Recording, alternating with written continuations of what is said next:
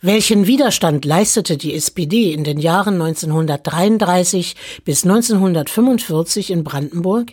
Während in dieser Frage, Berlin betreffend, ausführlich geforscht worden ist, hat eine tiefgehende historische Gesamtbetrachtung der Arbeiterbewegung in Brandenburg bislang gefehlt. Doch das wird sich nun ändern, denn der Historiker und Politikwissenschaftler Hans-Rainer Sandvoss wird im Herbst 2019 ein Buch mit dem Titel Mehr als eine Provinz Widerstand aus der Arbeiterbewegung 1933 bis 1945 in der preußischen Provinz Brandenburg veröffentlichen.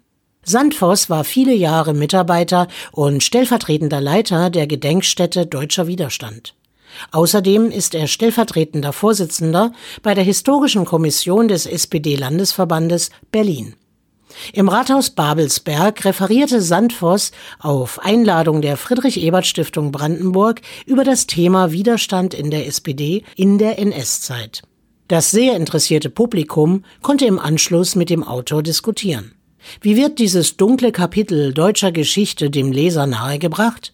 Hans-Reiner Sandvoss zu seiner Publikation. Und zwar bringe ich da im Wesentlichen Zeitzeugenberichte, weil ich auch aus der Erfahrung mit unserer Berliner Schriftenreihe den Eindruck gewonnen habe, dass das die Leser, auch gerade die Jugend interessiert, wenn unmittelbar Menschen berichten aus ihrem eigenen Erleben, was ihnen passiert ist. Dieser Einbruch ist etwas, was wir uns ja heute kaum noch vorstellen können, wie bestialisch die Nazis da die Menschen verschleppt und misshandelt haben. Das war wirklich ein Zivilisationsbruch, der 1933 besonders eben gegen die Arbeiterbewegung, nicht gegen die Kirche, nicht gegen den deutschen Adel, der zu 95 Prozent nationalsozialistisch war, nicht gegen das Offizierskorps andere, sondern im Wesentlichen gegen die Arbeiterbewegung als potenziellen Gegner und natürlich auch Juden, die verfolgt wurden. Aber als politische Kraft waren es die Arbeiterfunktionäre, die in Folterhöllen gebracht wurden. Da bringe ich also aus verschiedenen Bereichen Brandenburgs Schilderungen. Doch die Welt des Widerstands gegen den NS-Terror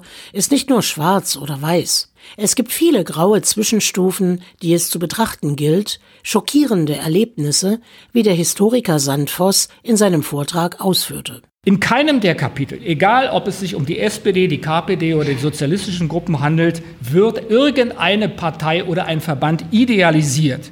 Ich spreche auch von Anpassungstendenzen, von Überläufern zum Nationalsozialismus und wer die Zeit begreifen will, muss dieses bittere Phänomen zur Kenntnis nehmen. Vielleicht kennen einige von Ihnen die Erinnerung von Sebastian Hafner, wie er ja das auch berichtet. Dieses abrupte Wechseln von Menschen, die gestern noch Genossen waren, hin zur anderen Partei. Also das ist etwas, das war so ein großer Schock. Die Verängstigung und die Verunsicherung vieler Menschen, so muss man sich das vorstellen, kam nicht in erster Linie nur vom Terror der Nazis, sondern auch davon, dass Menschen, denen man das nie zugetraut hatte, plötzlich zur anderen Fahne überliefen. Bis 1933 waren die Mitgliederzahlen der SPD und der Gewerkschaften höher als die der KPD. Hans-Reiner Sandfuss spricht von einem Verhältnis von 1 zu 5.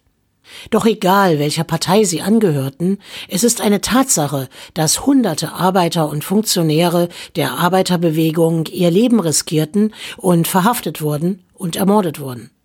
Sandvoss hat sich die Hochburgen der Sozialdemokraten genauer angesehen. Bei der SPD fiel mir auf, dass die Wahlhochburgen der Sozialdemokraten, die ja überwiegend in den Städten waren, dass diese Wahlhochburgen sich nicht völlig decken mit den Widerstandszentren, also den Städten, wo ich Widerstandsprozesse gegen die SPD gefunden habe.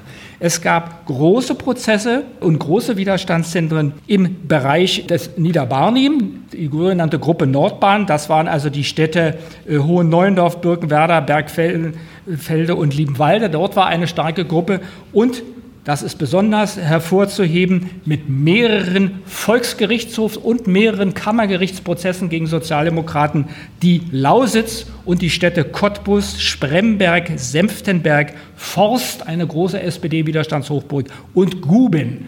Also ich war derartig verwundert, so massiven sozialdemokratischen Widerstand zu finden. Menschen, Kuriere, die auch mit Prag verbunden waren und von dort die illegalen Schriften brachten. Da habe ich eine sehr schöne Quelle zugefunden im Stadtarchiv von Bielefeld, weil der Leiter der illegalen Arbeit im Brandenburgischen in der Lausitz ein gewisser Schmidt nach 45 nach Bielefeld gegangen ist und im Stadtarchiv haben da Erinnerungen von ihm gelegen und da waren viele interessante Sachen zu Brandenburg, die ich äh, da zitieren konnte. Sandvoss ist es besonders wichtig, den Arbeiterwiderstand nicht zu verklären. Er möchte den Finger in den wunden Punkt der Geschichtsschreibung legen, aber dem Leser das Urteil selbst überlassen. Und er möchte Lücken in der Betrachtung der Arbeiterbewegungen schließen. Auch darüber, wie der sozialdemokratische Widerstand in der DDR rezipiert wurde.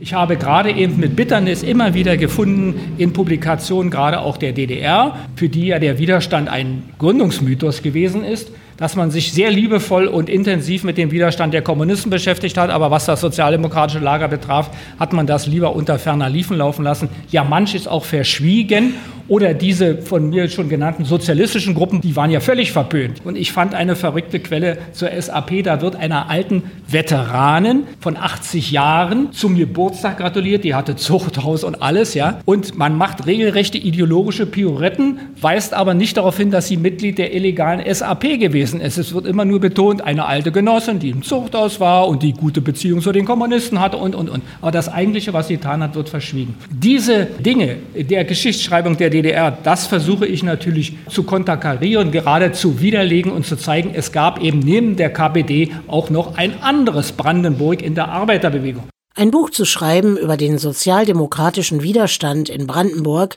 hat auch bei dem Autoren Spuren hinterlassen. Zwar konnte Hans-Reiner Sandvoss nicht mehr mit so vielen Zeitzeugen sprechen wie bei seiner Recherche zum Thema Widerstand in Berlin aber er hat sich mit den Nachkommen, den Kindern und Witwen in Brandenburg unterhalten können. Und diese Verwandten haben ihm auch viele Fotos gegeben, so dass die Menschen, die unter dem Terror litten oder ihr Leben ließen, ein Gesicht bekommen. Was hat Sandvoss besonders beeindruckt? Mich hat beeindruckt die Selbstverständlichkeit, mit der einfache Menschen Zivilcourage im sogenannten Dritten Reich geleistet haben. Und ich habe mich oft gefragt, ob ich auch diesen Mut gehabt hätte. Viele waren isoliert, waren vereinsamt. Das hat mich bewegt. Demut vor der älteren Generation, ich sage das mal etwas pathetisch. Und dann hat mich erschüttert diese vielen Schicksale, die ich gefunden habe, von Menschen, die bis 45 unter dem Nationalsozialismus gelitten haben und dann von der sowjetischen Militäradministration und der SED wieder fünf Jahre eingesperrt wurden oder sogar zu Tode kamen. Also das hat mich schon sehr bewegt, obwohl man als Berliner natürlich auch einiges kennt, aber so hart, wie es in Brandenburg zuging, gegenüber auch den Sozialdemokraten, die Gegner der SED waren, das hatte ich vorher so nicht erlebt. Und wenn man dann biografischen Zugang hat, erschüttert einen das, also mich jedenfalls besonders, ja. Die Publikation von Hans-Reiner Sandvoss Mehr als eine Provinz Widerstand aus der Arbeiterbewegung 1933 bis 1945 in der preußischen Provinz Brandenburg erscheint diesen Herbst. Und sie wird mit Sicherheit sehr viele interessierte Leser finden, wie sich in der anschließenden Diskussion an den Vortrag zeigte. Das Kapitel Widerstand gegen Rechts ist aktueller denn je.